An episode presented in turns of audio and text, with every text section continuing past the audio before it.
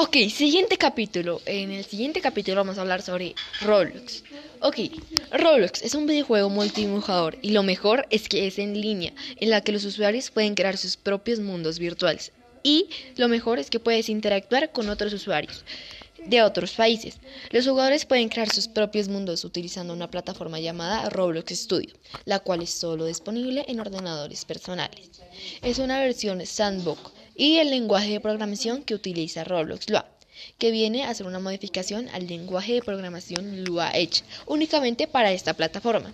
Desde octubre de 2019 cuenta con más de 5 mil millones de habitantes en el juego y más de 100 millones de jugadores activos mensuales, que han registrado más de 450 millones de horas en el juego.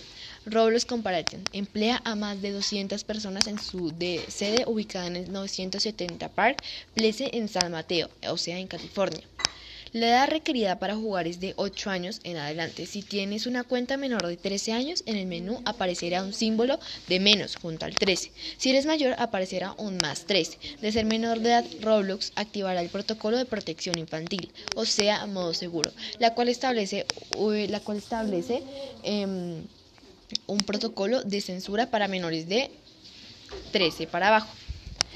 Fecha de estreno Inicial 2006. Modos de juegos, multijugador, plataforma inicial, Microsoft Windows. Creadores David Basquill y Eric Castle.